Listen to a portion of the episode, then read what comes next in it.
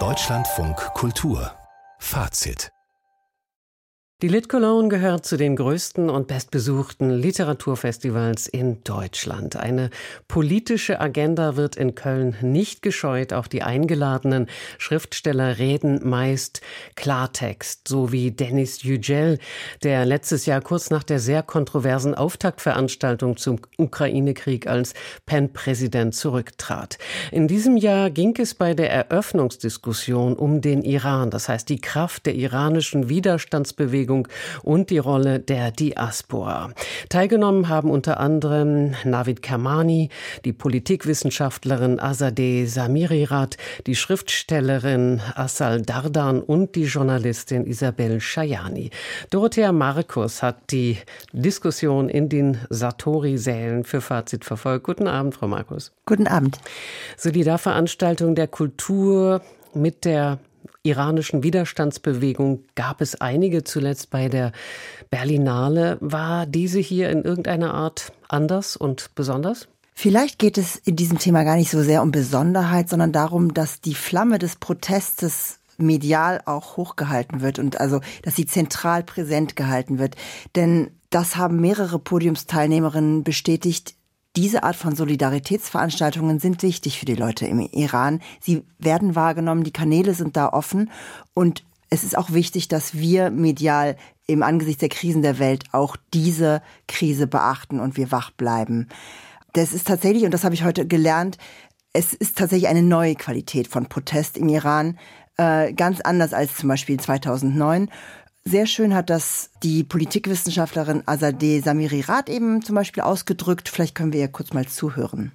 Das wird bleiben, dieser Dammbruch ist da und insofern hängt es nur davon ab, wie kann sich diese Gesellschaft so organisieren, dass sie mit diesem Dammbruch was Produktives leistet, um das in etwas Neues, ein neues System, eine neue Gesellschafts- und politische Form zu überführen. Es ist unglaublich schön mit anzusehen, was aus den Universitäten kommt, was aus den Schulen kommt. Ja, hier entstehen unglaublich viele Ideen, Perspektiven. Auch in der Anfangsphase der Proteste gab es ja Manifeste, die schon entwickelt wurden. Das waren viel intelligentere und besser ausgearbeitete Ideen als alles, was ich im Ausland bislang gehört habe. Ja, meine Hoffnung ruht nicht auf dem Ausland.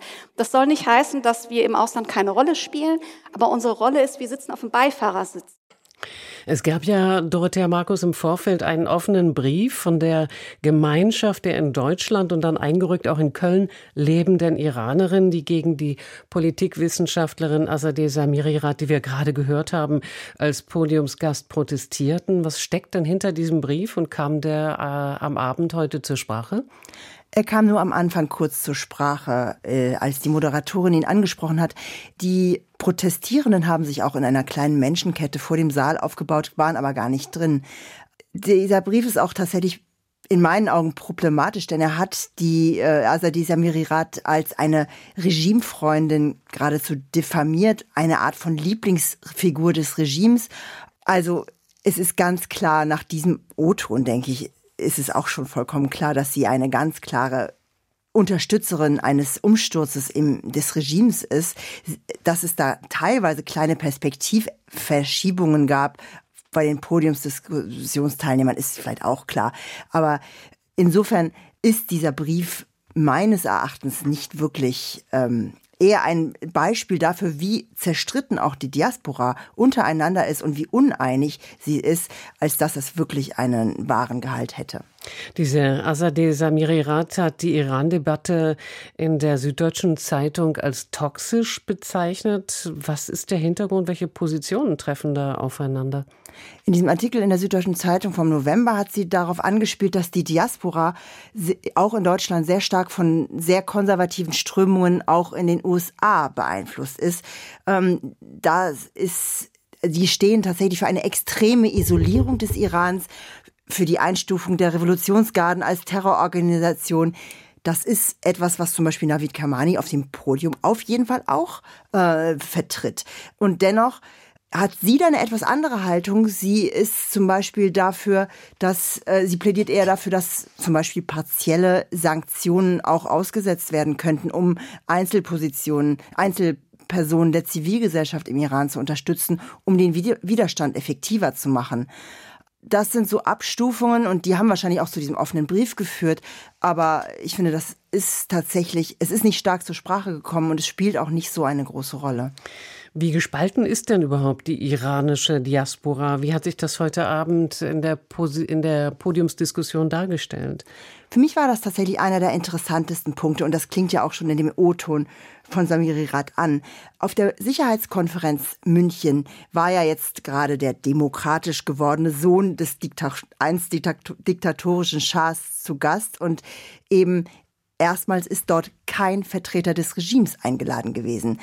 Das zeigt aber auch, dass wir hier in Deutschland eben sehr stark auch auf die sich im Exil sammelnden Kräfte blicken. Aber letztlich ähm, ist das, was sich dort vor Ort formiert, viel interessanter. Äh, dort werden jetzt Katas, die Lehrergewerkschaften formieren sich, die Studentenorganisationen, feministische Gruppierungen formieren sich und entwickeln Ideen für eine, äh, äh, für eine Gesellschaft, nachdem das Regime gestürzt ist. Und das sollten wir eigentlich hier in Deutschland viel stärker auch in den Medien beachten. Denn es ist wir sind äh, im Exil, die Exil-Iraner können nur Beifahrer sein, auch wenn sie sehr wohl mit dem Auto sitzen.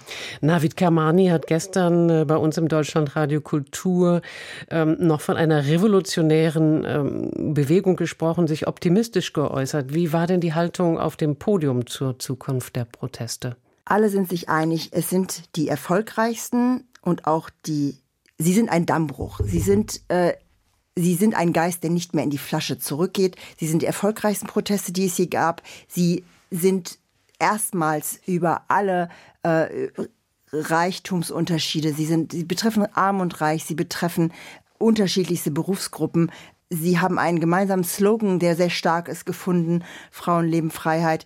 Und das Entscheidend ist aber, das Regime steht so sehr mit dem Rücken zur Wand und ist so stark in einer Sackgasse, ist gleichzeitig dabei, die Nachfolge des Revolutionsführers Khamenei zu organisieren, äh, dass es gibt eigentlich gar keinen Ausweg, als dass es irgendwann zum Erfolg führt. Wann das sein wird, weiß allerdings tatsächlich niemand. Die Lit Cologne wurde heute mit einer Podiumsdiskussion zum Widerstand im Iran eröffnet. Dorothea Markus hat für uns zugehört. Dafür vielen Dank. Gerne.